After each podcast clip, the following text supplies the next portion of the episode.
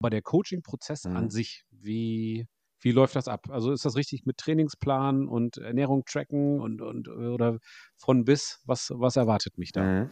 Ja, auch das ist natürlich wieder individuell abhängig von der Zielsetzung. Bei dir, du möchtest, möchtest trainieren, du trainierst ja schon dreimal in der Woche im Gym und gehst zweimal in der Woche laufen.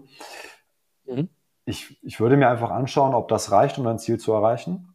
So, würde dann äh, dir dementsprechend einen passenden Trainingsplan schreiben Mhm. das Ganze äh, quasi steuern. Ich nutze da eine App, über die ich das Ganze dann halt mache. Genau, und ja, im Endeffekt würde ich einfach dein Training äh, periodisieren, dir einen Trainingsplan schreiben, der wahrscheinlich so sechs bis ähm, zehn Wochen gehen wird, da mit verschiedenen Zyklen arbeiten, also ein, ein Trainingszyklus, sagen wir jetzt mal zehn Wochen, ähm, nennt sich dann Mesozyklus. Und innerhalb dieses Mesozyklus haben wir dann verschiedene Mikrozyklen. Das sind dann die Trainingswochen. Also zehn Mikrozyklen machen einen Mesozyklus. Und ja, so, so würde ich dann quasi vorgehen, um halt dein Trainingsziel, was auch immer das dann sein mag, quasi zu steuern und dich dahin zu führen. Okay. Ja. Und Stichwort Ernährung. Ich bin selbst jemand, ich, ich track mein, äh, mein, mein, oder das, was ich mir so in den Mund stecke, immer mit. Mhm. ähm, also über, über MyFitnessPal mache ich das, einfach um auch so eine Übersicht zu behalten darüber, wie viel Kalorien habe ich mir zugeführt, ähm, wie sieht es aus mit den Makronährstoffen, mit der Makronährstoffverteilung, also Protein, Eiweiß, Kohlenhydrate, äh, Quatsch, Protein, Kohlenhydrate und Fette, so rum. Ist das bei dir auch ein Thema? Guckst du dir das dann auch mit an oder gibst du da so grobe Richtlinien? Wie läuft das? Ja, äh, wir hatten ja vorhin dieses äh, Gefängniswärter-Ding, ähm, dass es zu Beginn sinnvoll sein kann, irgendwie eine Rechenschaft zu haben, beziehungsweise festzuhalten, was man denn da so macht. Ich mhm. bringe da, also ja, ich bin ein Freund von Tracking, ähm, bis zum gewissen Punkt, äh, bis zu dem Punkt, wo man dann grob ähm, einfach sein Muster erkennt, was man so hat, weil man ist eh häufig die gleichen Gerichte zu den gleichen Uhrzeiten und zu ähnlichen Uhrzeiten. Und irgendwann erkennt man so das Bigger Picture. Hey, ich bin der Typ, der im Schnitt mal seine 3000 Kalorien isst. Ob das mal mehr oder mal weniger sind, das ist komplett egal. In der Biologie ist eh nichts äh, runtergebrochen auf das Kalorien genau. Also dafür ist unser Körper und unser Organismus viel zu komplex. Ähm, ja. Aber um einfach mal ein Gefühl für sich zu bekommen, äh, um wirklich zu wissen, wie viel Kalorien man denn tatsächlich ungefähr isst, um auch dann zu schauen, hey, jetzt meine Hypothese, weiß ich nicht, du ähm, willst abnehmen, du hast einen Verbrauch von zweieinhalbtausend Kalorien, dann gebe ich dir halt eine gewisse Kalorienanzahl vor und ich muss natürlich wissen, ob das dann aufgeht am Ende des Tages und dafür musst du halt tracken, ne, um einfach zu gucken, passt meine, meine Hypothese in dem Fall, meine Annahme und dafür ist Tracking natürlich sinnvoll. Ich vergleiche es auch immer ganz gerne mit, äh, mit Buchhaltung. Tracken ist für mich Buchhaltung. Ähm, man will wissen, wie viel Geld eingeht, man will wissen, wie viel Geld vom Konto runtergeht. Und dafür ist es natürlich wichtig, äh, das auch zu verbuchen und einfach ein, einen, einen, Überblick zu haben. Aber irgendwann weißt du halt, okay, ich habe meine monatlichen Abbuchungen, äh, keine Ahnung, dann geht die Miete runter, da sind meine Verträge und ich weiß auch, wie viel Geld ich äh, jeden Monat verdiene. Und dann kriegt man irgendwann ein Gefühl dafür und muss sich nicht jeden Monat seine Kontoauszüge äh, anschauen. Das ist vielleicht ein ganz schönes Bild, was man da zeichnen kann. Absolut, auf jeden Fall, sehr gut. Und ich, ich muss sagen, als ich angefangen bin mit dem Tracking, ähm, also jetzt, ich rede jetzt erstmal nur vom, vom Lebensmittel-Tracking, mhm. dass es mir sehr gut dabei geholfen hat, also ich kann, ich, ich bin Schreibtischtäter hier im Büro und wenn die Kollegen dann da irgendwie die Bonbons und die Kinderriegel und was es noch alles für tolle Sachen gibt, ähm, rumstehen haben, dann hat man im Vorbeigehen ne, mal sowas gegessen und ähm, dann gab es hier mal dies und das und, und Ananas. Und dann denkt man, ja, das kann doch gar nicht sein. Ich habe schon wieder ein Kilo zugenommen. Woher kommt das denn? Ich ernähre mich doch so vernünftig. Und du weißt, was ich meine. Einfach sich selbst auch mal dafür zu sensibilisieren, was man denn den ganzen Tag über isst und trinkt. So, ne? Mhm. Das war für mich tatsächlich ja, sehr lehrreich. Nur man muss das natürlich dann auch echt durchziehen, ne? Also irgendwie so mal schätzen und naja, könnten wohl 300 Gramm gewesen sein. Ist nicht, ne? Also ich habe dann auch hier immer meine Küchenwaage stehen und dann, wenn ich mir dann mittags mein Porridge mache mit meinen Haferflocken und so, dann muss das schon, das muss schon passen, weil sonst kann ich es auch lassen, ne? Oder? Ja, jein. Also zu Beginn ja, wenn man Pass auf, also ich bin, ich bin ein großer Freund von, ähm, von einer prinzipienorientierten Herangehensweise. Das heißt, für mich ist jetzt gar nicht mal so wichtig, dass man pedantisch genau auf seine Kalorien guckt, sondern dass man sich eher an gewisse Ernährungsprinzipien hält. Also wann esse ich welche Makronährstoffe, also die Kohlenhydrate, die Fette und die Eiweiße, wann esse ich die? Äh, in, welchem, in welchem Verhältnis setze ich die zueinander? Also wie ist meine Mahlzeit gestaltet? äh, wie viel Prozent vom Teller macht das Protein aus und wie viel das Fett und, und so weiter und so fort. Okay. Dann noch das Prinzip, auf Antinährstoffe zu verzichten. Da können wir später gerne nochmal drüber sprechen. Das Prinzip okay. ähm, Protein Frontloading, also immer sich zu fragen, wie kriege ich mehr Protein in meine Mahlzeit. Also ich habe da viele Prinzipien, mit denen ich gerne arbeite. Und wenn die, wenn die erstmal verankert sind, wenn es da erstmal Klick gemacht hat und man sich daran hält, dann wird das Kalorienzählen sekundär, denn wenn, wenn du dich an diese Prinzipien hältst, dann bist du meistens schon so gut satt ohne Kalorien zählen zu müssen, dass du, dass es einfach, dass du höchstwahrscheinlich dann eh in deinem Kaloriendefizit bist und deinem Körper all das gegeben hat, was er braucht. Und das ist nämlich viel wichtiger für den Körper, einfach gewisse, also seine Nährstoffe zu bekommen, seine Mikronährstoffe, also die Vitamine und dann auch die Mineralien, mhm. was dann wiederum dafür sorgt, dass wir uns wohl gesättigt und wohl genährt fühlen. Ähm, worauf ich hinaus will, ist, dass es bei der Sättigung und bei der Ernährung gar nicht darum geht, jetzt irgendwie viel Kalorien oder wenig Kalorien, sondern eher darum geht, dem Körper das zu geben, was er tatsächlich braucht. Und das ist nicht die Energiewährung, das ist dann eher die, die Mikronährstoffwährung, wenn man so möchte. Also man sollte eher, okay. eher darüber nachdenken, wie nähere ich meinen Körper am besten und nicht darüber nachdenken, wie, äh, weiß ich nicht, wie, wie kriege ich möglichst, wie werde ich möglichst satt mit möglichst wenig Kalorien. Ja, okay, ja. verstehe. Ja, und ich glaube, man muss auch aufpassen, dass man sich da nicht irgendwie äh, selbst eine, eine, Essstörung anerzieht, mhm. weil man ja irgendwie immer so essen, oh Gott, ja, noch mehr Kalorien und Kalorien sind ja grund nicht grundsätzlich was Böses, sondern man muss einfach, äh, ist zumindest meine Meinung, äh, sich bewusst ernähren. Ja. Also ich muss wissen, okay, ich kann auch mal einen Kinderriegel essen, so wie ich es gerade gesagt habe, aber dann muss ich auch wissen, welche Konsequenzen das hat, was das mit meinem Insulin macht, wie viele Kalorien das sind und so weiter und so fort. So, ne? Ich, wir sind ja noch in dem Onboarding-Prozess von unserem ja. gemeinsamen Coaching. Ja, okay. ne? ich ich mache es zum Beispiel so, dass ich sehr gut damit zurechtkomme, ähm, nicht zu frühstücken. Und ich weiß aus deinen YouTube-Videos, dass du jetzt wahrscheinlich, vielleicht mal gucken, die Hände über dem Kopf zusammenschlägst. ich, aber ich komme damit sehr gut zurecht. Also während des Trainings äh, trinke ich ein, ein Whey-Isolat mit 30 Gramm, also was ich, 30 Gramm Whey-Isolat sind 25 Gramm Eiweiß oder so. Also ist das nicht wirklich gefastet, aber so, so ein bisschen gefastet. Und dann gibt es um 12 Uhr ähm, eine Mahlzeit und das ist unter der Woche immer das gleiche. Also ich esse immer 100 Gramm Haferflocken mit 20 Gramm Whey und äh, einem Obst, also irgendwie einer Banane, einem Apfel, einer Birne oder irgendwas ähm, in, in der Richtung. Mhm. Dieses Intervallfasten, äh, hast du dazu eine Meinung? Gut, doof oder individuell? Ja, ich habe da auf jeden Fall eine Meinung zu. Also ich bin ein großer Befürworter davon, nicht ständig irgendwas zu essen, sondern dem Körper mhm. und dann vor allem der Verdauung einfach mal eine Auszeit zu geben. Also so eine Art Mini-Fasten zu betreiben.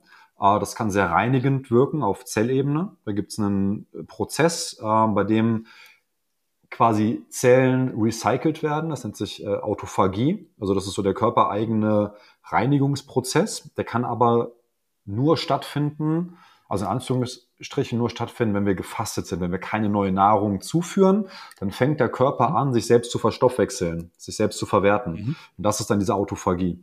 Also auf gesundheitlicher Ebene sehr sinnvoll. Nur muss das Ganze, ist das Ganze nicht auf eine gewisse Tageszeit bezogen. Also man muss nicht das Frühstück dafür auslassen. Man muss nicht morgens fasten. Man sollte nur generell einmal am Tag irgendwo so ein, so ein Zeitfenster haben, wo man mal vielleicht so für acht bis zwölf Stunden nichts isst. Und evolutionär hat sich da die Nacht bei als optimal erwiesen. Ähm, deswegen ist da der, also der eigentliche Ansatz des intermittierenden Fastens, wie das auch genannt wird, das kennt man vielleicht als 16-8 oder so, 16-8 Fasten mhm. würde bedeuten 16 Stunden nichts essen, 8 Stunden Essenszeitfenster, in dem man dann, je nachdem, wie man sich ernährt, halt essen kann, was man möchte. Ähm, es hat sich angeboten und daher kommt der Gedanke eigentlich auch, dass man ähm, normal Frühstück, Mittag isst, aber dann ein relativ frühes Abendbrot zu sich nimmt, um dann über die Nacht hinweg zu fasten. Denn es ist nicht sonderlich sinnvoll, mit, mit einem gefüllten Magen schlafen zu gehen. Das, das hat viele Implikationen, die, die von Nachteil sein können. Also die Verdauung wird dann einfach träge, wenn wir dann einfach so da liegen. Ähm, und es ist einfach, es ist auch psychologisch einfacher, zu wissen, dass ich nachts faste, wenn ich eh nichts essen kann. So, dann nimmt man gleich diese positiven Effekte mit und hat gar nicht so groß die Reibung oder dieses Hindernis. Ähm, ja, weil man eh nicht die Möglichkeit hat, nachts zu essen. Dann kommt man auch gar nicht in die Versuchung. Und dann kann man morgens gleich aufstehen, weiß ich nicht, um, um sechs oder sieben sein Frühstück zu sich nehmen. Äh, auf der anderen Seite bin ich aber auch ein großer Freund davon, einfach möglichst flexibel zu sein in dem, in der Tagesgestaltung und auch mal sagen zu können, nee, ich, ich ähm, weiß nicht, ich habe hab morgens einen Termin, ich krieg's gerade nicht hin zu frühstücken. Ähm, ich kann damit aber auch umgehen. Also das ist auch wieder eine Form von Resilienz. So, ich bin nicht auf mein Frühstück angewiesen. Äh, mein Stoffwechsel macht das mit. Es gibt den Begriff der des flexiblen Metabolismus. Also man kann auch mal eine Nahrungsabstinenz aushalten. Also es, es, es äh, bringt einen nicht direkt ähm, in die Unterzuckerung, wenn man morgens mal nicht frühstückt, sondern ich kann einfach mal ohne Nahrung auskommen und morgens das Haus verlassen. Dem möchte ich ganz klar widersprechen. Ähm, ich, Nein, du magst recht haben und ist auch nur ja. äh, äh, scherzhaft von mir gemeint. Aber ich merke das sofort. Ich werde dann hangry, wie es so mhm. schön heißt. Ich kriege dann so, also so richtig schlechte Laune, ne? Also für große. Ähm, nicht, dass ich jetzt aggressiv um mich schlage oder so, aber ich merke, dass ich dann. Äh, das ist Cortisol. Ich, also ja. Cortisol, okay. Also ich, ich könnte, äh, ja, das ist, hab dann genau, das ist nicht so gute Laune. Genau, das ist nämlich der Punkt, äh, weil du vorhin meintest, so ich werde mir jetzt die Hände über den Kopf zusammenschlagen, weil ich gegen dieses Fasten bin. Ich bin ja. dagegen, wenn man ein Mensch ist oder wenn man einen Alltag hat, der Cortisol fördernd ist, also der stressig ist am Ende des Tages, weil mhm. Fasten, Nahrungsabstinenz ist Stress für unseren Körper. Ne? Wir hatten ja vorhin dieses Bild des Säugetierkörpers, also wir sind ja irgendwo noch ein Tier und ein Säugetier und wenn, man, wenn wir nichts zu essen haben, dann sorgt das für Stress, für Cortisol, was wiederum dafür sorgt, dass wir uns auf die Jagd machen äh, nach Nahrung. Ähm, das mobilisiert uns quasi, setzt Energie frei. Aber da wir eh schon einen Cortisol-fördernden Alltag wahrscheinlich haben und viele Dinge uns nerven und die ganzen E-Mails und der Vorgesetzte und der Stau und so, potenziert sich der Stress dadurch noch, was nicht unbedingt förderlich ist. Und wenn man dann morgens so in den Tag startet, dann, dann reicht schon ein kleiner Trigger, der den Fass, das Fass dann zum Überlaufen bringt, der dann dafür sorgt, dass man halt so groggy wird, dass man in so einer, in so einem Stressmomentum festhängt. Und alles weitere, was dann kommt, äh, ist irgendwie einfach nur noch äh, reizend und störend und man kommt da gar nicht mehr so richtig raus. Also die Gewitterwolken bahnen sich dann den, den Weg über den Kopf und irgendwie, ne? Ja. Also das, das kennt ja. wahrscheinlich jeder von uns. So. Und da kann man ganz gut entgegenwirken, indem man einfach tatsächlich frühstückt. Das muss nicht viel sein, aber einfach so ein bisschen was im Magen zu haben, kann einen tatsächlich ein wenig resilienter machen. Das muss man dann, glaube ich, auch für sich selbst herausfinden, ne? Ob wie, wie gut man damit zurechtkommt und wie es passt. Und also ich habe schon einiges ausprobiert. Ich habe mal eine Weile Ketogen ausprobiert, äh, war nicht so toll. Ich habe auch mal dieses One Meal a Day ausprobiert, weil es ja dann heißt, Mensch, in diesem, gerade in diesem Modus ist man äh, besonders gut im, im Training und so weiter, weil äh, das Argument war dann, stell den hungrigen Löwen vor und einen satten Löwen. Ne? Der satte Löwe liegt unter dem Baum und schläft und der hungrige Löwe ist äh, ja voll im Alarmmodus und kann Gas geben. Ja, also letztendlich sind diese ganzen extremen Geschichten, muss ich selbst auch äh, sagen, habe ich, hab ich gelernt, ist alles, alles, was irgendwie extrem ist, das kann man mal kurz durchhalten, das kann man mal für ein paar Wochen machen oder so. Das ist auf lange Sicht ähm, keine gute Idee. Es muss irgendwie in den Alltag implementierbar sein und ist auch gar nicht, das ist, glaube ich, auch noch so ein Learning gewesen für mich, dass man sich gar nicht quälen muss, um sich gesund zu ernähren und um fit zu bleiben. Also es ist immer so, dass man denkt, oh, da muss ich ja, bin ich ja den ganzen Tag hungrig und den ganzen Tag Diät und dann muss ich mich dahin quälen und so. Nee, das kann echt Spaß machen und kann relativ entspannt sein, wenn man es schlau und smart angeht und wenn man dann im Idealfall noch einen Coach dabei hat, der einem sagt, äh, wie es geht. Ne? Ja, es macht halt immer Spaß, wenn man merkt, dass, dass, ähm, dass sich Fortschritte abzeichnen. Ne? Wenn man merkt, dass die Handlungen, die man halt ausführt, auch dann ein gewisses Ergebnis ähm, mit sich bringen. Und was du gerade sagtest mit, keine Ahnung, dass du das One Meal a Day schon ausprobiert hast, also das ist so ein Ansatz, wo man dann wirklich nur eine Mahlzeit am Tag isst und irgendwie ein Zeitfenster hat von so zwei Stunden, in dem man dann all seine Kalorien des Tages in sich hineinstopfen muss. Das ist natürlich grausamst für die Verdauung oder, oder die, ja, oder die ketogene Ernährung. Also ich habe das auch alles schon getestet. Also ich bin da auch so ein kleines Versuchskaninchen. Äh, ich mache immer diese ganzen Dinge, damit äh, meine Coaches das halt nicht machen müssen. äh, Sehr gut. Ich mir meine eigene Evidenz und Meinung da halt bilden kann.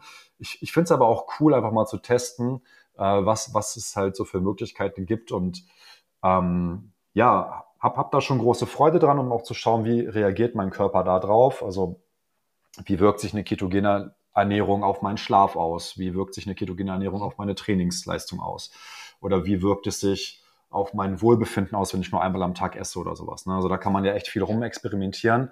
Was halt ein Problem ist, sind diese romantisierten, äh, über, über, überzogenen Versprechungen oder diese Bilder, die dann gezeichnet werden, so von wegen, ja, nur ein hungriger Löwe jagt gut oder so. Äh, das ist natürlich catchy und das lässt sich gut vermarkten. Aber ja. am Ende des Tages es, sind wir dann doch irgendwo Omnivore, die irgendwie zwei, dreimal am Tag irgendwie was essen sollten, ähm, die ausreichend Schlaf brauchen und weiß ich nicht. Also, ne? Und ja, ist einfach irgendwo auch nicht, nicht notwendig. Ja. Ne? Also ähm, dann heißt es irgendwie, ja, die Menschen früher haben dann irgendwie auch äh, den ganzen Tag gejagt und abends dann das Mammut mhm. erlegt und so weiter. Ja, das ist toll, aber irgendwo gab es auch mal sowas wie eine Evolution und das ist mhm. irgendwie ein paar tausend Jahre her. Mhm. Ist einfach nicht notwendig so, ne? Ja.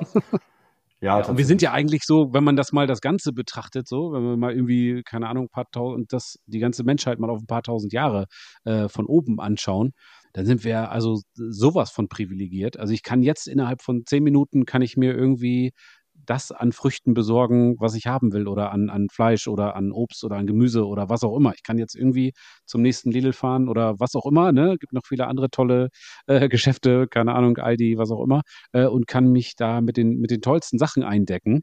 Und das ist natürlich Fluch und Segen. Ne? Das also einerseits hat es so eine to totale gerne, Reizüberflutung. Ja, das wollte ich gerne ergänzen. Das ist wirklich Fluch und Segen. Also du hast ja wirklich jetzt die besten Lebensmittel aufgezählt. Im gleichen Zuge kann ja. man sich aber auch innerhalb von zehn Minuten jeglichen Schrott äh, kaufen. Ähm, ja.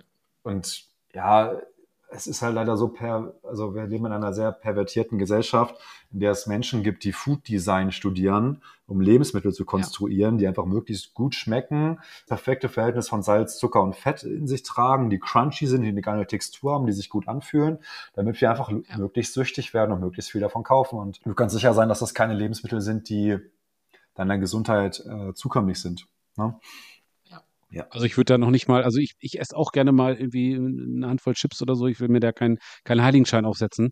Aber ich würde das noch nicht mal als Lebensmittel bezeichnen. Das sind irgendwelche Füllstoffe oder ja. keine Ahnung was. Ja, irgendwie sowas. Ja. Ist okay, aber ähm, sehr, sehr, sehr, sehr, sehr dosiert das Ganze. Ne? Ja, also genau, man, man muss halt gucken, ähm, wie ich schon irgendwie vor ein paar Minuten erzählt habe, ich bin auch ein großer Freund davon zu informieren und nicht zu verbieten. Mhm. Und wenn du weißt, wie die Inhaltsstoffe bei den Chips zum Beispiel sich auf dich und deine Gesundheit auswirken, dann beeinflusst das wahrscheinlich deine Entscheidung, ob du diese Chips jetzt isst oder nicht oder wie viel du davon isst. Ne? Also die, die Mündigkeit ist da einfach wichtig, so selbst zu wissen, was jetzt für ein gut ist oder was nicht. Indem man das wissen Auf jeden hat. Fall. Und insbesondere als, als Sportler muss ich auch sagen, also ich, das ist, weiß ich nicht, ist Ewigkeiten her. Ich kann mich nicht daran erinnern, dass ich mal eine ganze Tüte Chips gegessen mhm. habe. Aber ich, ich weiß einfach, dass es ähm, was anderes ist, wenn ich abends irgendwie ein vernünftiges, keine Ahnung, vernünftige Mahlzeit äh, zu mir nehme. Irgendwie äh, ein Stück Hähnchenfleisch mit äh, Brokkoli und, und keine Ahnung, irgendwie einem guten Gemüse und Reis und solche mhm. Sachen. Dass ich, dass man sich einfach viel, viel besser fühlt und auch im Sport, im Training ja wesentlich besser performen kann, als wenn ich mir jetzt irgendwie ja, die, den, den Manta-Teller, die Pommes Mayo mit, mit Currywurst äh, reinschrauben würde. Ne? Du weißt, was ich meine. Und das, diese Sensibilität zu haben einfach und dann auch das, was du sagtest, das Bewusstsein zu entwickeln, dass diese kurzfristige Befriedigung, die einem ja so eine, also du, du wirst mir nicht erzählen wollen, dass eine Pommes Mayo dir nicht schmeckt, aber du überlegst dir, weißt einfach, okay, das ist, das ist ganz schön, aber es gibt mir eine kurzfristige Befriedigung, die ich mit wirklich viel Zinsen zurückzahlen werde und ähm, das mache ich einfach nicht. Oder?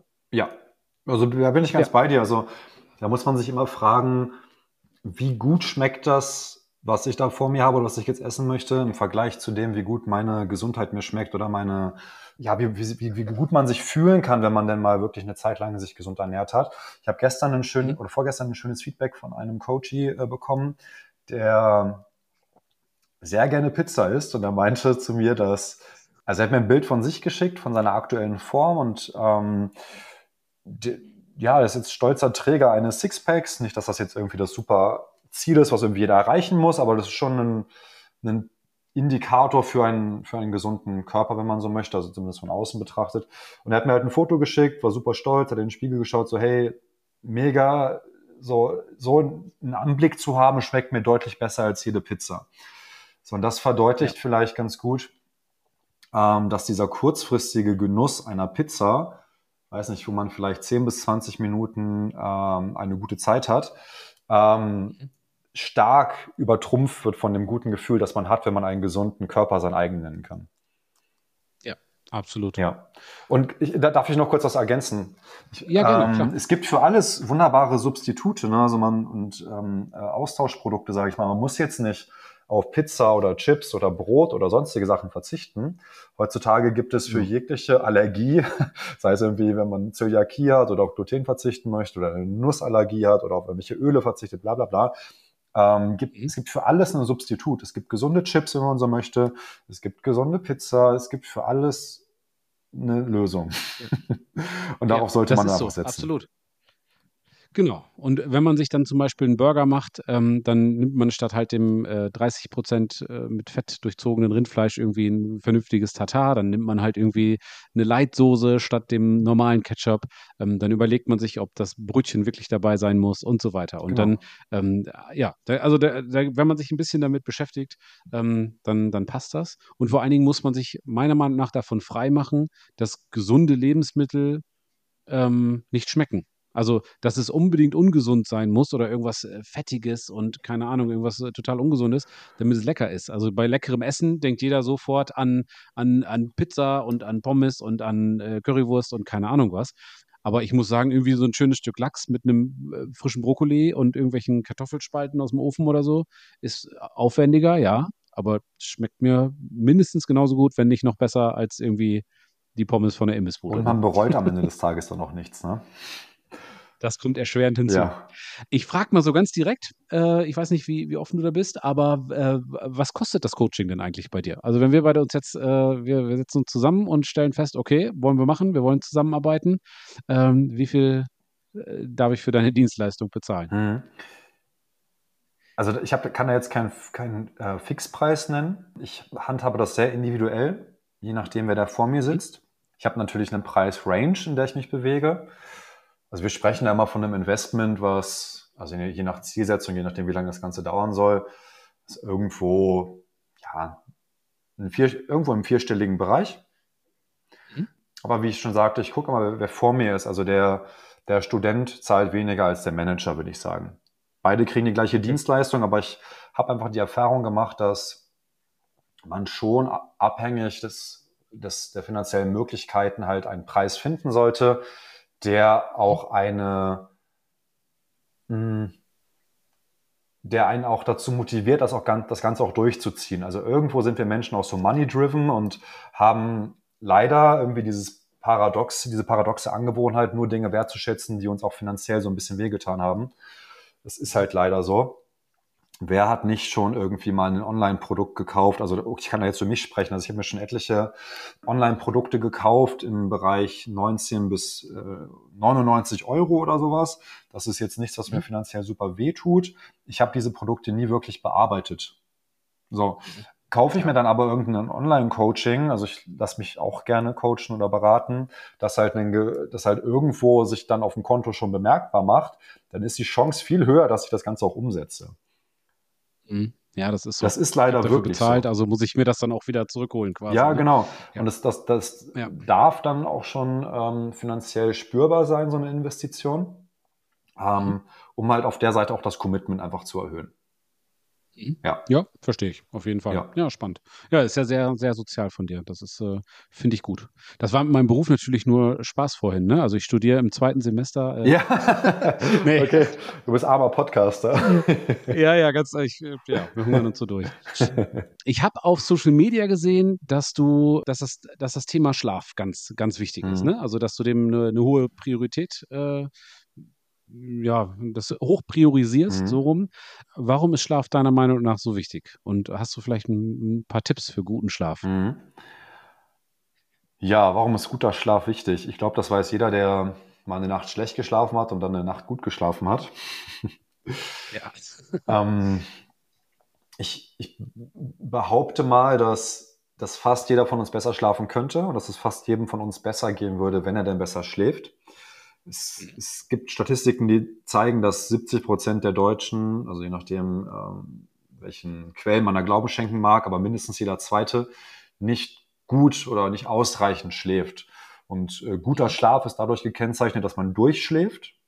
So einmal nachts auf Toilette gehen, kein Problem, aber wenn man ständig wach wird, ist, ist das dann ein Problem, dass man durchschläft und so mindestens mal mindestens drei bis vier Schlafzyklen durchläuft. Ein Schlafzyklus dauert 90 Minuten, so im Schnitt 90 Minuten und beinhaltet alle drei Schlafphasen, also die Tiefschlafphase, die, also zuvor die Leichtschlafphase, dann die Tiefschlafphase und dann die Traumschlafphase, die man auch als REM Sleep kennt, als Rapid Eye Movement Sleep. Und jede Phase, ja, dauert im Schnitt so 30 Minuten und sollte, wie ich gerade sagte, so drei bis viermal durchlaufen werden. Ähm, okay. Und daraus ergibt sich dann halt so der, ja, die Menge an Schlaf, die man so grob braucht. Für einen, für einen Sportler, für einen Profisportler mit einem hohen körperlichen Bewegungspensum darf das dann auch ein Zyklus mehr sein. Oder wenn man gerade eine stressige Lebensphase durchläuft, darf das auch gerne einen, einen Zyklus mehr sein, so dass man irgendwo bei so siebeneinhalb bis neun Stunden Schlaf rauskommt. Das ist, das so viel. Okay. Schon. Ja. Also mit siebeneinhalb Stunden sollte sich jeder ausgeschlafen fühlen. Das ist natürlich nur die mhm. Quantität, da muss auch die Qualität stimmen. Da gilt es dann zu schauen, dass man sein, sein Lichtmanagement smart betreibt, also dass man nicht ähm, in den letzten Stunden vor dem Schlafengehen irgendwie zu viel Blaulicht ähm, abbekommt, sondern da irgendwie drauf guckt, dass man damit smart umgeht, indem man ähm, sich Blaulichtfilter äh, auf, sein, ähm, auf seinen Geräten installiert, auf dem Smartphone, auf dem Laptop oder auf dem, am Fernseher oder sowas, oder auf der Gegenseite mit Rotlicht kontert. Das hat einfach den Grund, dass wir daran angepasst sind, mit dem, mit dem Sonnen- oder dem Tagesrhythmus halt wach zu werden und dann auch schlafen zu gehen. Und gerade morgens ist der Anteil am, am Blaulicht äh, im, im Lichtspektrum der Sonne am höchsten, was unserem Körper das Signal gibt, jetzt wach zu werden. Und wenn wir das Ganze dann abends haben, wenn es sogar draußen schon dunkel ist, so wie jetzt, und ich bin hier gerade umringt von, von Tageslichtlampen, von Lampen, die Blaulicht ja. aussondern, dann kann ich mir das bewusst zunutze machen, um wach zu bleiben, um nicht müde zu werden. Aber wenn ich dann, dann gut schlafen möchte, sollte ich schon eher darauf achten, das halt nicht zu tun. Also wie ich schon ja. sagte, halt eher dann das blaue Licht runter reduzieren, Filter einsetzen oder vielleicht auch einfach mal ohne Displays auskommen und sich mal ein gutes Buch zur Hand nehmen, die Kerze anmachen oder so. Sowas. Oder der Partnerin eine Fußmassage geben. Äh, irgendwie mal was ohne Technologie ist auch gar nicht so verkehrt. Ja, ja das stimmt. Dem kann ich nur zustimmen. Genau. Ja, okay. Und ansonsten, was, was kann man noch machen? Also ich weiß noch irgendwie, dass man in einem, in einem dunklen Raum schlafen sollte, dass man ähm, in einem möglichst, nicht möglichst kalten Raum, aber so, also viel mehr als 15 Grad sollten es idealerweise nicht werden. Ne? Ich habe immer, mhm. immer das Fenster auf, das, sonst kriege ich auch echt schlechte Laune. Das muss ich haben. Was mache ich denn noch so? Also regelmäßig schlafen gehen, glaube ich. Ne? Also da bin ich auch echt mhm. äh, wie so ein kleiner Junge. Ich gehe immer um, um äh, kurz nach neun, äh, sage ich so, und dann verabschiede ich mich. Dann werden noch die Zähne geputzt und was man so macht. Und dann äh, sehe ich zu, dass ich so zwischen 20 nach neun und halb zehn schlafe, weil sonst merke ich das echt am nächsten Morgen. Ich habe ja vorhin erzählt, irgendwann um kurz nach fünf klingelt mein Wecker. Mhm. Und wenn es dann nur eine halbe Stunde ist, die mir fehlt, das ist irgendwie doof. Das fühlt sich merklich anders an. Ja, und du sagst äh, ganz kurz, also dann, ich gehe gleich noch auf die anderen Tipps und äh, Dinge ein, auf die man achten sollte. Du sagst, wenn dir eine halbe Stunde fehlt, ja. dann wachst du innerhalb eines Schlafzyklus auf, ja, was okay. ein Problem darstellt. Also man kennt das vielleicht, so man hat eigentlich ausreichend lang geschlafen, so vielleicht sieben oder acht Stunden, ähm, ist damit aber dann wahrscheinlich, ähm, also man wurde dann wahrscheinlich innerhalb einer Tiefschlafphase geweckt und wacht dann groggy auf. Ja. Wenn man in einer ja. Leichtschlafphase geweckt wird, die dann immer wieder nach einer vollständigen Schlafphase ähm, eingeleitet wird, dann ist man auch, mhm. dann ist es auch einfach aufzustehen. Wenn du aber aus deinem gewohnten Rhythmus jetzt rauskommst, weil du eine halbe Stunde später schlafen gehst, aber der Wecker trotzdem zur gleichen Zeit klingelt, dann fehlt dir halt eine halbe Stunde. Und dann wachst du wahrscheinlich einfach unausgeruht aus, auf, weil du gerade in einer Tiefschlafphase warst. Aber das ist ein Phänomen, das, das kennt man. Deswegen rate ich den meisten Menschen auch an, ähm, eine, eine konsistente Schlafens, ähm, Schlafzeitfenster zu haben, also immer zur gleichen Zeit ins Bett mhm. zu gehen und zur gleichen Zeit aufzustehen und sich zwei Wecker zu stellen. Nicht zweimal morgens, sondern ein Wecker abends, der dir sagt, du gehst jetzt ins Bett und ein Wecker morgens, der dich halt aufweckt. Na, dann, hat, dann, ja, dann kannst du auch sicher gehen, dass du dein, dein Zeitfenster halt auch einhältst. Das ist schlau. Ja, ich habe das Privileg, dass ich hier ein, ein eigenes Büro habe und ähm, dass ich mich mittags äh, die Möglichkeit habe, mich hinzulegen mhm. und das mache ich auch. Aber tatsächlich immer mit einem Timer auf äh, 22 Minuten. Keine Ahnung, warum gerade 22 Minuten. Aber äh, ich muss halt wirklich penibel darauf achten, dass ich das dann auch mache, weil wenn ich dann mal so schlau bin und, und sage, oh, heute Nacht war auch irgendwie doof geschlafen, weil irgendwie kindkrank irgendwas, heute schlafe ich mal ein bisschen länger, ich gönne mir mal 40 Minuten, ähm, dann kann ich das echt lieber lassen, ne? Mhm. Weil das, wie du gerade sagtest, das fühlt sich dann an, als wenn einmal einer irgendwie ein Brett vor den Kopf gehauen hätte. Ja. Dann brauche ich erstmal eine Viertelstunde, um irgendwie erstmal wieder einigermaßen gerade ausdenken zu können. Und das äh, liegt dann wahrscheinlich an den von dir angesprochenen Schlafphasen. Ne? Genau, also wenn Mittagsschlaf, dann maximal so 20 Minuten, 20, 25, weil dann befindet man sich in einer Leichtschlafphase, aus der man wieder gut aufwachen kann. Oder man sagt, hey, ich versuche wirklich den ganzen Schlafzyklus durchzunehmen und mache dann 90 Minuten. Aber alles dazwischen lässt einen wahrscheinlich eher groggy aufwachen. Absolut. Ja. ja. Also die weiteren Punkte, die man hier noch nennen kann, äh, in puncto, ich nenne das Ganze Schlafhygiene, also was man am besten machen sollte vor dem Schlafengehen, um halt einen guten Schlaf zu haben, äh, ist das Thema, wie du schon sagtest, Schlafzimmer abdunkeln. Ne, das ist auch das Thema Lichtmanagement, was ich äh, angesprochen habe. Verzicht auf Stimulantien äh, wie Koffein. Zehn Stunden vor dem Schlafengehen sollte man das letzte Mal Kaffee oder koffeinhaltige Stimulantien getrunken haben. Da Koffein eine Halbwertszeit von sechs Stunden hat. Das heißt, nach sechs Stunden ist immer noch die Hälfte des Ganzen im Blut, nach weiteren sechs Stunden äh, davon die Hälfte und so weiter und so fort. Also wenn du um, weiß ich nicht, um zwölf, also du in deinem Fall um elf deinen letzten Kaffee trinkst, dann, dann bist du auf der sicheren Seite. Ist das irgendwann ab, ist das irgendwie um 15, 16 Uhr der Fall, dann wirst du wahrscheinlich trotzdem schlafen, weil du einfach dann auch müde und erschöpft bist und äh, es danach einfach Zeit ist fürs Schlafen, aber dein Nervensystem wird immer noch leicht erregt sein. Und dieser Erregungszustand sorgt einfach dafür, dass du nicht so gut in der Nacht regenerieren kannst und nicht so gut in eine Tiefschlafphase abdriftest. Also ich messe auch ganz viel, was ich mache. Wir haben über das Tracking gesprochen. Äh, ich tracke meine Ernährung jetzt nicht wirklich, aber was ich sehr genau tracke, ist mein Schlaf. Ich habe hier so einen, so einen Schlafring, den kennst du bestimmt auch, schon mal irgendwo gesehen. Und da lässt sich, lassen sich wunderbare Rückschlüsse ziehen aus meinem Verhalten am Vortag und dem darauffolgenden Schlaf. Und wenn ich mal, wenn ich mal zu spät Koffein trinke, was häufig vorkommt. Ich habe da echt, ich habe ein Problem mit Kaffee, muss ich hier mal zugeben. Ja, und ich trinke dann mal nach 15, 16 Uhr einen Kaffee, dann merke ich das halt dann auch in, meinem, in meiner Schlafqualität. Halte ich mich ja. aber an meine eigenen Regeln und trinke nach, ich gehe um 22 Uhr meistens ins Bett und trinke dann um 12 meinen letzten Kaffee, dann merke ich auch, wie die Tiefschlafphasen deutlich stabiler und länger sind. Okay. Ich hatte vor einigen Wochen hatte ich mal ein Interview mit der, äh, also zwei, drei Folgen zurück muss es sein, mit der Jamila von Perger, die ist Suchtexpertin. Mhm. Und äh, da hatten wir uns unter anderem auch über Kaffee. Und sie ist da also sehr konsequent. Sie sagt, nee, Kaffee kommt bei mir nicht ins Haus, ist ein Suchtstoff. Mhm ja, letztendlich, was ist ein Suchtstoff? Also ein Suchtstoff ist ein, ein, äh, eine Substanz, die deine, die irgendwie psychoaktiv ist und die eine Sucht hervorrufen kann. Also wahrscheinlich hat sie äh, inhaltlich recht damit. Und ich habe dann daraufhin mal eine Woche lang auf Kaffee verzichtet, weil sie gesagt hat, mach das mal und dann guck mal, was, äh, was so passiert. Und ja, genau, du machst große Augen. Das war tatsächlich, also das war jetzt nicht, dass ich wie so ein Junkie irgendwie äh, da in den Tisch gebissen habe, aber morgens der berühmte Kaffee, der, das war schon so, dass ich dachte, puh, irgendwas, also irgendwie ist das doof, ne? Mhm. Und daraus habe ich geschlussfolgert beziehungsweise gelernt, dass ich meinen ersten Kaffee, ich habe mich dann ein bisschen damit beschäftigt, trinke ich zwei Stunden nach dem Aufwachen, also nach dem Training, auch einfach wegen dem Cortisol und so weiter, weil Koffein nochmal irgendwie das Cortisol nochmal äh, hochpusht und so weiter. Ähm, und morgens hat man ja viel Cortisol. Der Körper schüttet Cortisol aus, um, ja, damit man aufwacht von alleine und so weiter. Und das war's dann. Ich trinke diese eine Tasse Kaffee. Und ich habe mir hier fürs Büro, weil ich gerne Kaffee mag, habe ich mir entkoffeinierten Kaffee mhm. äh, besorgt. Und ähm, ja gut, ich verarsche mich damit selbst ein bisschen, das weiß ich. Aber es, es funktioniert. Und ich kann trotzdem so tagsüber noch meine zwei, drei Tassen Kaffee trinken. Mhm. Und Kaffee, muss ich auch sagen, hat ja auch eine soziale Komponente, ne? Also einen Kaffee zusammen trinken oder so. Also das ist ja irgendwie, hat einen anderen Stellenwert, als wenn man sagt, lass uns doch mal eine Mineralsaft, äh, Mineralwasserschorle zusammen mhm. trinken. So, das ist ja dann irgendwie ja, du weißt, was ich meine, ne? Ich weiß sehr gut, was du meinst.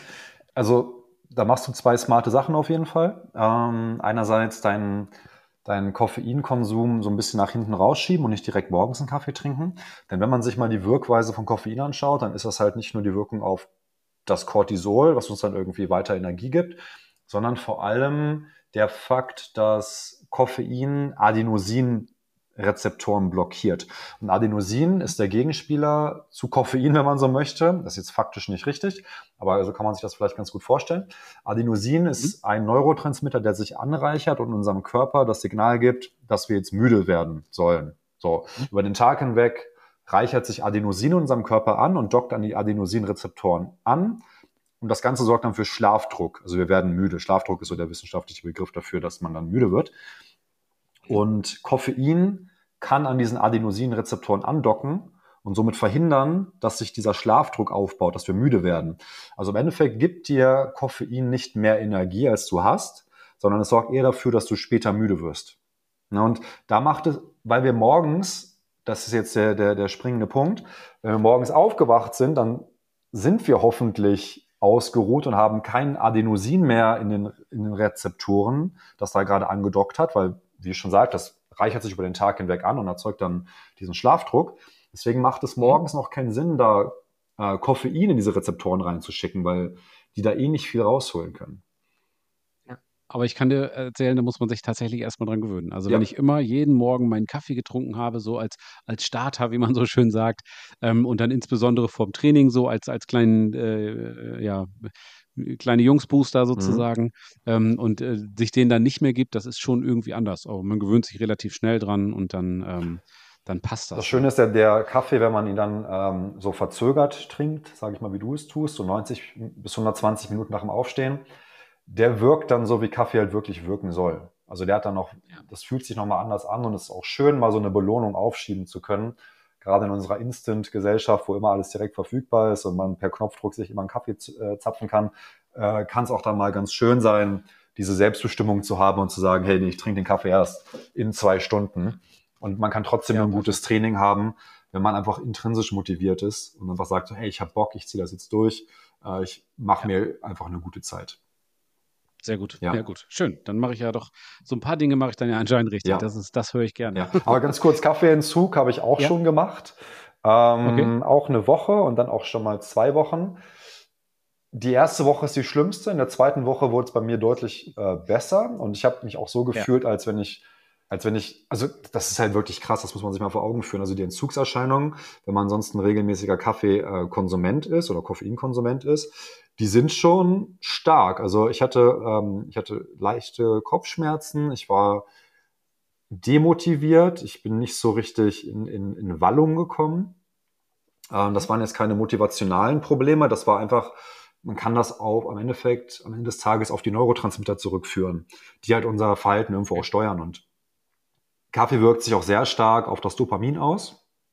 So, und wenn dir einfach deine, dein, der tägliche Trigger des Dopamins fehlt oder ein Dopamin-Trigger fehlt, dann macht sich das äh, in deiner Stimmung bemerkbar und dann auch in deinem Drive und in der, in diesem, in diesem Gefühl, was tun zu wollen, was am Kaffee halt auch gibt. Ne?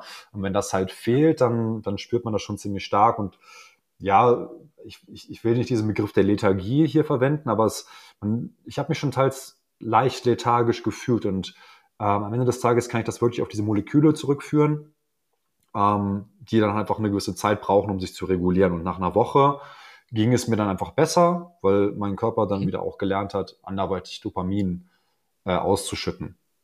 So jetzt mal ganz vereinfacht gesagt. Ja, also jeder, der das mal machen will, gerne mal ausprobieren, äh, aber mindestens eine Woche durchhalten, es wird besser.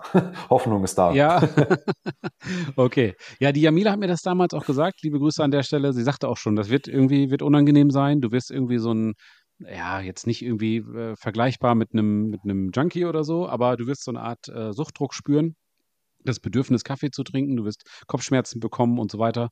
Und so ähnlich war das dann auch. Aber sie sagte, das ist eigentlich ein gutes Zeichen, weil denk mal drüber nach, ein Alkoholiker, dem du äh, den Alkohol wegnimmst, der fühlt sich auch erstmal so richtig mies. Mhm. Also der wird sich besser fühlen, wenn er jetzt seinen Schnaps trinken könnte. So, ne?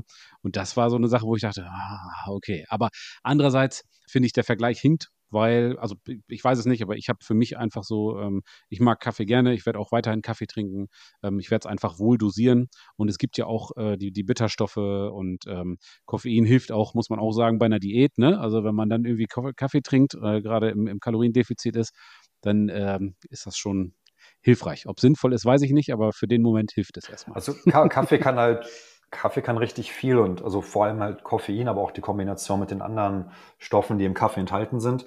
Kaffee enthält über, also man reduziert ja Kaffee meistens runter aufs Koffein, aber es gibt über 1400 psychoaktive Stoffe in, im Kaffee selbst und Koffein, Koffein ist halt nur einer davon. Es gibt ein paar Regeln, die man beachten sollte, wenn man, wenn man gerne Kaffee trinkt. Das ist einfach, wie ich schon äh, gesagt habe, trinkt ihn nicht zu spät vorm oder zu nah dran an deinem Schlafen gehen.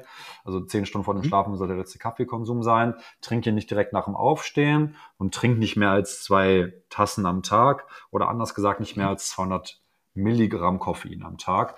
Da bist du auf einer sicheren Seite und achte darauf, dass der Kaffee äh, Bioqualität hat.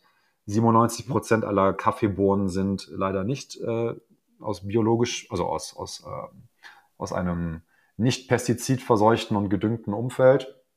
Ähm, Kaffee ist auch sehr schimmelanfällig. Der, der Kaffee, also der verschimmelte Kaffee wird dann einfach übergeröstet. Äh, das sieht man manchmal, wenn man sich die Bohnen anschaut und die so kleine schwarze Pigmente drauf haben. Dann ist das meistens einfach ja. gerösteter Schimmel. Den will man absolut gar nicht mit konsumieren. Deswegen ist es da wichtig, auf die Qualität zu achten. Ähm, okay. Also wenn man den Kaffee irgendwie Fairtrade Bio kauft, dann, dann macht man das schon alles richtig. Zwei Tassen am Tag. Und dann, dann kann man eigentlich die, all die Vorteile des Koffeins und des Kaffees genießen, ohne die, die großen Nachteile mitzunehmen habe ich nie so auf dem Schirm gehabt, das auch in Bio. Also beim Fleisch zum Beispiel esse ich aber hauptsächlich aus, aus ethischen Gründen nur Biofleisch und auch bei Lebensmitteln ansonsten achten wir schon darauf, dass es hauptsächlich irgendwie Bio-Qualität mhm. ist. Beim Kaffee habe ich das nie so auf dem Schirm gehabt. Das ist ein guter Input. Ähm, werde ich mal so weitergeben. Ich, ähm, alles, was wir essen, sollte in irgendeiner Form möglichst wenig belastet sein. Also nicht nur, was wir essen, auch was wir uns ins Gesicht schmieren, auf die Haut schmieren. Da sollte man schon sehr stark darauf achten, ähm, dass man sich nicht unnötig mit irgendwelchen ja, Giftstoffen, Pestiziden, Konservierungsmitteln etc. füllt. Ja. Denn das ist noch eine, das ist noch etwas, was wir in den nächsten Jahren wahrscheinlich als, als ganz besorgniserregende Pandemie auf uns zukommen sehen werden, dass diese ganzen Stoffe, die wir benutzen, noch nicht wirklich auf Langzeitfolgen getestet wurden. Und ich, ich will, in dem Fall will ich mal kein Versuchskaninchen sein, sondern einfach mal Abstand davon nehmen. Also natürlich gibt es da auch schon einige Untersuchungen, die aufzeigen, wie, wie schädlich äh, Mikroplastik ist. Und ja, das, das Fass müssen wir jetzt gar nicht aufmachen. Aber meine Empfehlung grundsätzlich, kauf unverarbeitete Lebensmittel, achte auf Bioqualität, kauf beim, am besten beim Wochenmarkt, nicht in Plastik verpackt. Und das gilt dann eigentlich für alles, was du dir in den Körper einflößt, also auch für Kaffee. Ähm, wenn man einkaufen geht, möglichst viele Dinge, die nicht verpackt sind. Also ein Karton, äh, Eier sind natürlich auch in einem Eierkarton, ja. so meine ich das nicht. Aber alles, was irgendwie nicht verpackt ist, ähm, wenn das der Großteil der Nahrung äh, ist, dann ist man da auf einem sehr, sehr guten Weg, denke ich. Das plus alles, was keine Produktbeschreibung braucht. Alles, was nicht irgendwie erklärt werden muss, sondern für sich steht, das kann man meistens kaufen. Freund hat mal gesagt, Dinge wie, äh, wenn da mehr als zwei Begriffe drauf sind, die meine Oma nicht kennt, dann esse ich das nicht. Genau. ja, dann ist man da, glaube ich, auf einem guten Weg. So ein bisschen ne? dieser Paleo-Ansatz, ne?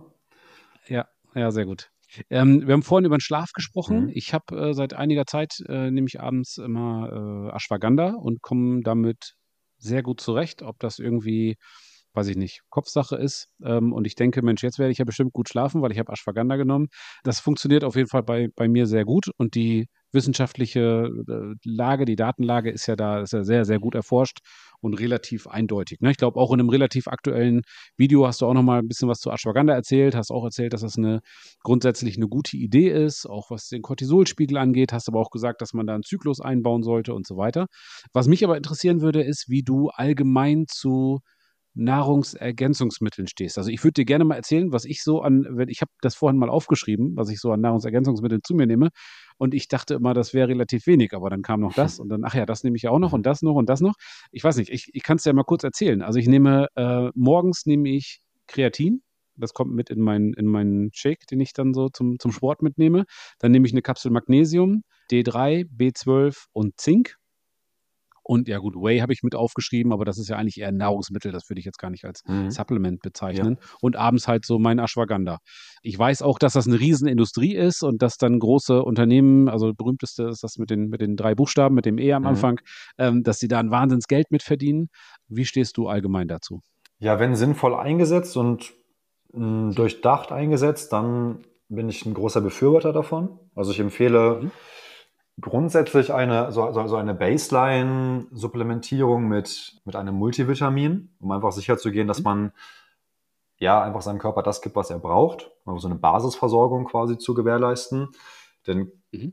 man schafft es heutzutage einfach nicht mehr über eine herkömmliche, in Anführungsstrichen gesunde Ernährung ausreichend Mikronährstoffe und Vitamine aufzunehmen. So, du kannst dich noch so mhm. gesund ernähren, wie du möchtest. Du wirst wahrscheinlich nicht deinem, also nicht all die Nährstoffe aufnehmen, die dein Körper braucht, um gut zu funktionieren. Das kann man pauschal ja. fast so behaupten. Das liegt einerseits daran, dass die Böden, auf denen angebaut wird, höchst ausgemerkelt sind, sage ich mal. Also da sind einfach nicht mehr die Mineralien drin, die da vor Jahrzehnten mal drin waren. Das liegt auch daran, dass wir ähm, nicht mehr der Vierfelderwirtschaft äh, folgen, sage ich mal, sondern jedes Jahr in jedem Zyklus muss da direkt irgendwas, das nächste, ähm, keine Ahnung, Agrarprodukt angebaut werden. Es wird nur noch auf Quantität gesetzt, nicht mehr auf die Qualität der Lebensmittel, was im Endeffekt nicht nur was mit dem Aussehen zu tun hat oder dem Geschmack, sondern auch mit den Nährstoffen. Also kann man fast sagen, dass man sich bestmöglich gesund ernähren kann, aber trotzdem einen Nährstoffmangel an einem Nährstoffmangel leiden kann. Sondern dem einfach ja. ähm, vorzubeugen, da halt die Baseline-Supplementierung mit einem Multivitamin, mit äh, gewissen Mineralien, also manche Multivitamine enthalten dann auch schon so Mineralien wie Magnesium äh, zum Beispiel oder Calcium. Wenn nicht, würde ich die halt nochmal extra hinzufügen, um auch da einfach auf der sicheren Seite zu sein. Dann der Klassiker ist natürlich Vitamin D. Ähm, in einem Vitamin D oder Sonnenmangelland äh, wie Deutschland ist eine Vitamin D-Supplementierung auf jeden Fall sinnvoll. Das kann man sich ja fragen, so, hey, wie konnten wir Menschen denn hier überleben, äh, wenn äh, ohne Vitamin D-Supplementierung? Das liegt einfach daran, dass wenn wir Vitamin D bilden können, also im Sommer, wenn die Sonne hochsteht und Sonnenstrahlen auf unseren Körper eintreffen, bildet der Körper Vitamin D ähm, dass wir meistens dann auch nicht wirklich draußen sind und mal so 20 Minuten im Sommer spazieren gehen mit ein bisschen Sonneneinstrahlung im Gesicht und auf den Extremitäten, das reicht halt nicht. So, und da wir den, den Tag über meistens auch im Sommer dann irgendwie drin verbringen, kann man davon ausgehen, dass wir auch dann einen Mangel haben, sprich man muss supplementieren. Und um einfach unserem Körper ausreichend viel Vitamin D zu geben, müsste man täglich circa 10 bis 20 Minuten beim Höchststand der Sonne, also so zwischen 12 und 14 Uhr, komplett nackt diese Sonnenstrahlen absorbieren. Also über das große, größte Organ des Körpers, die Haut, könnten wir dann theoretisch genug Vitamin D produzieren, wenn Sonne auf diese trifft. Aber das ist halt einfach nicht mehr gegeben. So, das haben wir nicht. Absolut. Und D3 ist ja dann auch, wenn man sich anguckt, was ein D3-Mangel, also äh, keine Ahnung, Hormonsystem mhm. bis zu depressiven Verstimmungen und so weiter, ja.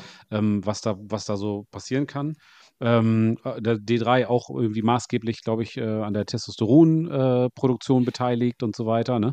Ähm, und wenn man sich dann anguckt, mit wie einfachen Mitteln, also ähm, das sind ein paar Tropfen jeden Morgen. Mhm. Ich nehme immer, ja, ist glaube ich ein bisschen großzügig, aber 15.000 äh, internationale Einheiten mhm. so. Ähm, dann, also zumindest in den, so von Oktober bis Ostern, mhm. dann äh, und, und, und wie günstig das D3 ist. Da muss man gar nicht drüber sprechen. Warum, warum, soll ich das Risiko eingehen? Ne? Genau. Ja. Also worüber reden wir denn dann? Ja. Ne? ja. Und Zink genau das gleiche. Zink auch ganze Immunsystem und so mhm. weiter. Und das kostet ja quasi nichts. Also denke ich mir, ja, warum denn nicht? Da brauche ich nicht drüber nachdenken. Ne? Genau. Also das erfordert natürlich eine gewisse Eigenverantwortlichkeit und man muss wegkommen von diesem Denken, dass ja, man zahlt ja irgendwie in die Krankenkasse ein und das die, ja, die müssen sich doch jetzt um mich kümmern und ähm, wenn ich was habe, dann gehe ich zum Arzt. Also es ist halt eher dann doch der andere Ansatz, dass man sagt, ich sorge selbst ähm, ich betreibe selbst Vorsorge, ich kümmere mich um meine Gesundheit und gebe dann auch ein bisschen Geld aus und es muss halt echt nicht viel sein. Also mit so 40 bis 50 Euro ist man am Monat ganz gut abgedeckt äh, mit dieser Basissupplementierung von ähm, Multivitamin, Vitamin D3, ähm, Omega-3 ist mir auch noch wichtig und ja, äh, ein bisschen Zink und Vitamin C und dann bist du da gut abgedeckt und kannst eigenständig, selbstständig deine Gesundheit in die Hand nehmen, kommst in die Eigenverantwortlichkeit und schiebst das nicht auf den Arzt oder auf die Krankenkasse, wenn es dir mal schlecht geht. Also das ist ein ganz, ganz wichtiger Faktor, wie ich finde. Ja, und dann gibt's natürlich noch so spezifische Nahrungsergänzungsmittel, über die man sprechen könnte. Ähm, wie Ashwagandha dann zum Beispiel. Ne, das ist jetzt nichts, was man als Dauersupplement einnehmen sollte, wie ich das auch in dem YouTube-Video, auf das du gerade ähm, zu sprechen kamst, erzählt habe. Das kann man dann mal zyklisch einsetzen, wenn man in einer stressigen Lebensphase ist, denn mhm. Ashwagandha ist ein Adaptogen und Adaptogene erhöhen quasi unsere Resilienz. Ähm, das machen sie, indem sie auf unsere äh, Cortisolrezeptoren einwirken, also oder Cortisol dämmen oder senken können. Ähm, das wollen wir halt nicht dauerhaft, denn jede Funktion im Körper hat irgendwo ihre Berechtigung und wir sollten uns halt eher fragen, sollten wir uns, also wir sollten eher das Problem ursächlich behandeln, also für weniger Cortisol im System sorgen, als dann symptomatisch da Cortis ähm, Ashwagandha drauf geben, um das Cortisolproblem aus der Richtung gehend zu bekämpfen. Ne, also ja. frag dich eher, was kann ich machen, um mein Cortisol-Level auf natürlicher Ebene zu reduzieren, auf Verhaltensebene vielleicht, so welche Meditationsübungen kann ich machen, welche Atemübungen oder sowas, um wirklich systemisch Cortisol zu senken. Aber wenn es halt mal gerade nicht geht, weil man eine super kritische Lebensphase durchläuft, auf der Arbeit viel zu tun hat, oder sich einfach gerade aus unerklärlichen Gründen sehr gestresst fühlt, dann kann man das mal sehr selektiv einsetzen. Auf jeden Fall bin ich auch ein großer Freund von. Sehr gut. Ähm, Atemübungen hast du gerade angesprochen. Ich habe mal eine Zeit lang, ich habe es aber jetzt seit mindestens einem halben Jahr nicht mehr gemacht, diese äh, Wim Hof oder Wim Hof, ich weiß nicht, wie man ihn richtig mhm. ausspricht. Äh, weiß nicht, ob du ihn kennst, aber ich denke schon. Ah. äh, Atemtechnik mal gemacht. Äh, das ist also das war eine richtig krasse Erfahrung. Also das hat ein, Freund hat mir das erzählt und hat gesagt, hier, ich schicke dir mal ein YouTube-Video mhm. und ähm, probier das mal aus. Ähm, und ich habe mir das angeguckt und sagte, ja, natürlich macht das was mit dem Kopf, weil ich hyperventiliere ja auch irgendwie. Mhm. ähm, ist, ich weiß nicht, ob das so schlau ist. Ähm, und dann habe ich mich ein bisschen damit beschäftigt und habe auch ein Buch von ihm gelesen. Und ähm, ja, während ich so darüber rede, denke ich mir, okay, da sollte ich vielleicht ganz dringend wieder mit anfangen, weil das ist echt mächtig, ne? Mhm. oder?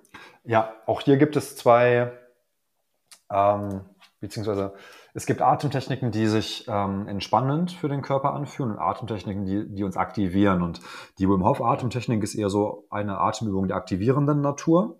Da kommen wir wieder auf mhm. am Ende des Tages beim Nervensystem raus, dass uns das in den äh, Kampf- oder Fluchtmodus, in den Fight-of-Flight-Modus versetzt und uns damit aktiviert, uns quasi bereit macht ähm, für was auch immer. Das kann man natürlich einsetzen, aber gerade in einer Zeit wie der, in der wir aktuell leben, wo, wo wirklich viel Stress schon automatisch passiert, bin ich eher ein Freund davon mhm. zu sagen, dass man sich Atemübungen rauspickt, die einen eher runterfahren, die einen runterregulieren, die äh, quasi Stress entgegenwirken. Ne? Und du könntest jetzt okay. zum Beispiel Ashwagandha abends jetzt nicht eins zu eins austauschen, aber ähm, um einfach dann auch abends zu gucken, dass du dein Cortisol reduzierst, könntest du sagen, dass du eine gewisse Atemübung machst.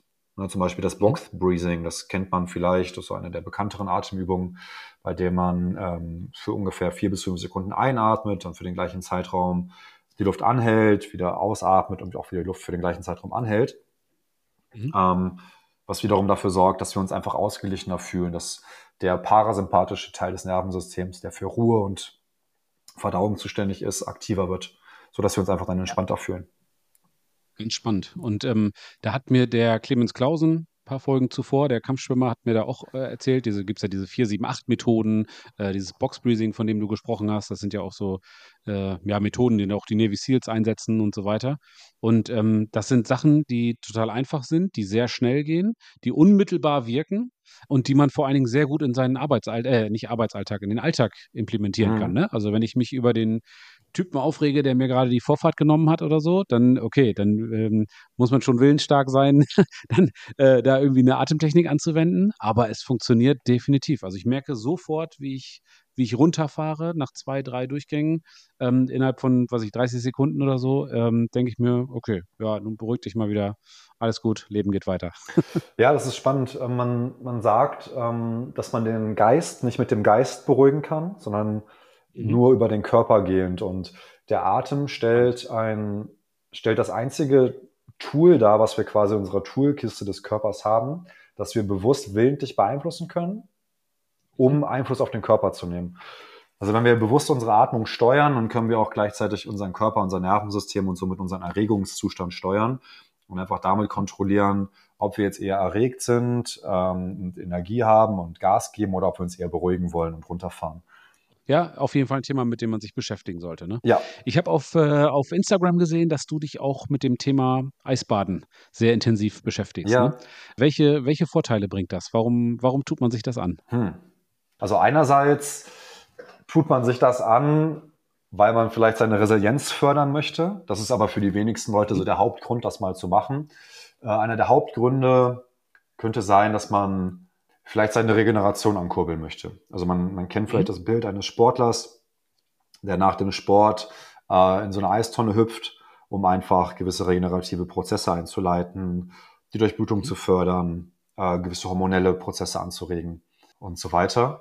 Ähm, dann gibt es auf der Gegenseite noch den, den Effekt des Eisbadens auf Entzündungsparameter in unserem Körper. Ähm, das mhm. Eisbaden wirkt stark antientzündlich, was dann interessant sein kann, wenn man zum Beispiel eine Autoimmunerkrankung hat, unter dieser leidet. Und Autoimmunerkrankungen sind ähm, im Endeffekt ganz, also große Ganzkörperentzündungen, um jetzt mal ein einfaches Bild zu bedienen, die sich dann durch so eine, so eine Kälteexposition in so einem Eisbad gut ähm, managen lassen. Also man wird dadurch jetzt keine Heilung erfahren, aber Linderung. Und gerade bei sowas wie, wie rheumatischen Erkrankungen oder einer Arthritis ähm, oder auch Gicht kann Eisbaden oder diese Kälteexposition echt sehr, sehr, sehr, sehr gute Auswirkungen haben. Des Weiteren kann man das Immunsystem dadurch stärken. Also seitdem ich Eisbade, seit circa fünf Jahren, war ich nur einmal krank und das war ähm, vor zwei Jahren mit einer Corona-Infektion und die habe ich nach zwei Tagen abgeschüttelt. Ähm, natürlich kann man das jetzt nicht nur aufs Eisbaden zurückführen, sondern generell, denke ich mal, auf einen guten Gesundheitszustand, ähm, den ich mir jetzt einfach mal anmaßen würde. Was macht Eisbaden noch? Es sorgt für einen sehr, sehr starken Aus, für eine sehr starke Ausschüttung an Dopamin. Mhm. Es gibt dann ein schönes, einen schönen Vergleich, dass äh, so eine herkömmliche Nase äh, Kokain für einen Anstieg von 250 Prozent äh, in Bezug auf Dopamin sorgt.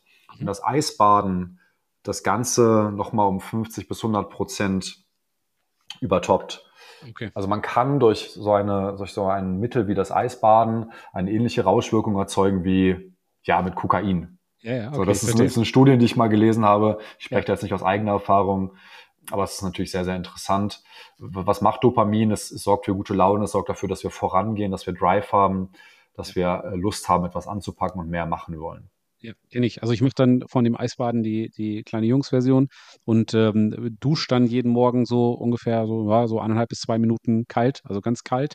Ähm, und das ist jetzt natürlich gerade, wenn wir jetzt Mitte November, wenn wir hier aufnehmen, das ist schon schattig morgens. Aber mhm. ähm, es, man hat natürlich auch erstmal wieder einen Kampf gegen sich selbst gewonnen. So, ne? Man denkt sich mhm. jedes Mal wieder, und ich mache das schon länger, länger warum, warum mache ich das? Warum stelle ich die Dusche jetzt nicht auf gemütliche 38 Grad ein ähm, und, und genieße einfach die Wärme? Und dann denke ich mir, nö, weil ich das, weil ich es kann, weil ich das einfach will und weil ich einfach auch mich den Kampf gegen mich selbst und so ein bisschen überwinden. Das klingt jetzt hier so ein bisschen martialisch und ein bisschen groß, aber es ist einfach ein gutes Gefühl. Ja, wenn es dann noch das Immunsystem stärkt und so weiter, dann ist das eine feine Sache. Ne? Sehr gut. Ja. Ähm, Lorenz, ganz zum Schluss die letzte Frage, die ich jedem Gast stelle. Was würdest du, also natürlich äh, dann mit dem jeweiligen Beruf, aber was würdest du einem jungen Menschen raten, der auch gerne Personal Trainer, Coach, was auch immer werden möchte? Ähm, ja, was würdest hm. du dem mit auf den Weg geben? Also ich glaube tatsächlich, dass das einer der, der wenigen Berufe ist, die man ausüben kann, für die es keine passende Ausbildung gibt, kein passendes Studium, ähm, keinen vorgefertigten Weg. Mhm. Ich glaube, man sollte möglichst lange viel eigene Erfahrung im Rumexperimentieren ähm, sammeln, durch verschiedene, verschiedene Trainingsstile, die man äh, ausprobiert, durch verschiedene Ernährungsformen, wie ich vorhin sagte. Ich habe Keto gemacht, ich habe jegliche Forsch also jegliche Ernährungsform ausprobiert. Ich habe aber hunderte Bücher gelesen. Ich habe tausende Stunden in irgendwelchen Internetforen verbracht.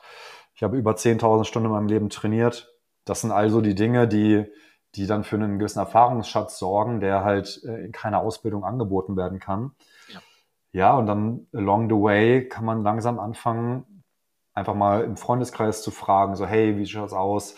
Ich probiere mich da gerade aus. Ich ähm, habe schon einiges an Erfahrung gesammelt, aber jetzt möchte ich mal testen, ob ich das auch anderen Leuten vermitteln kann. Mhm. Ja, und mit der Zeit wird man einfach professioneller, optimiert seine Systeme, seine Ansätze und dann kann man irgendwann sagen, dass man vielleicht auch davon leben kann. Ja, sehr gut. Ja. Also klein anfangen, erstmal selbst Erfahrung sammeln, dann sich vielleicht ja. mal einen Kumpel oder eine Freundin oder wen auch immer suchen und da mal so ein bisschen das erstmal kostenlos anbieten sozusagen und dann genau. ergibt sich der Rest von alleine. Ne? Super. Genau. Ja, Lorenz, nun haben wir, ich gucke auf die Uhr, fast eine Stunde 50 äh, äh, drin. Ich glaube, wir könnten uns jetzt noch hier irgendwie stundenlang unterhalten. Wir haben auch noch gar nicht über deine CrossFit-Box gesprochen und so weiter. Ah, ja. Ich würde fast vorschlagen, wir können ja mal gucken, ob wir uns vielleicht irgendwann äh, nochmal zusammensetzen und das Ganze nochmal ausfüllen, weil ich finde es äh, mega spannend, mich mit dir äh, dazu, dazu auszutauschen. Mhm. Ähm, ja, ansonsten bedanke ich mich ganz, ganz herzlich für die Zeit und, und äh, für das, was du erzählt hast. Das war mega spannend. Ich werde, äh, wie angekündigt, nochmal den Verweis zu deiner Homepage und Instagram und YouTube und ähm, alles, was man so von dir findet, werde ich nochmal in die Shownotes schmeißen. Mhm. Also für jeden, den es interessiert. Eine Frage habe ich noch, wenn jetzt jemand zuhört, der sagt, Mensch, ich, das, was der Lorenz erzählt, der scheint ja richtige Ahnung zu haben. Ich habe Lust, mit dem zusammenzuarbeiten. Wie kann man dich am besten erreichen? Ja, also ich würde sagen, ich schicke dir da einfach dann auch mal den Link zum meiner Website, die du dann mhm. eh einbauen wolltest. Äh, da gibt es ein Kontaktformular, da kann man ganz äh, bequem und einfach Kontakt zu mir aufnehmen. Perfekt. Oder natürlich äh, über die Instagram oder Social Media Kanäle mich einfach anschreiben. Bin da ganz, ähm, ganz nahbar. Also ich, ich stehe immer ganz eng im Kontakt ähm, mhm. und im Austausch mit den Leuten, die mich kontaktieren. Also das ist kein Problem. Sehr gerne Perfekt. einfach anschreiben. Wunderbar. Gut, dann wie gesagt, vielen, vielen Dank. Dann verbleiben wir so. Und dann, ja, besten Grüße Richtung Hannover. Mach's gut. Alles klar. Danke dir. Ciao, ciao.